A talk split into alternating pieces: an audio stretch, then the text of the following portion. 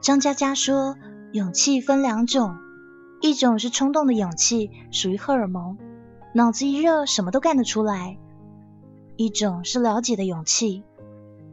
所以说，了解之后还坚信才是坚定。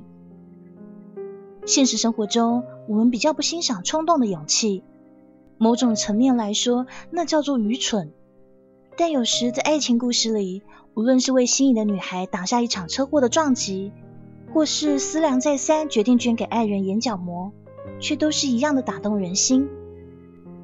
或许当理智遇到情感的时候，那个可以套用于各种情况的公式。就往往变作无效了，因为爱情本身就是一种难用理智去衡量的东西，蠢得很美好，一样很动人。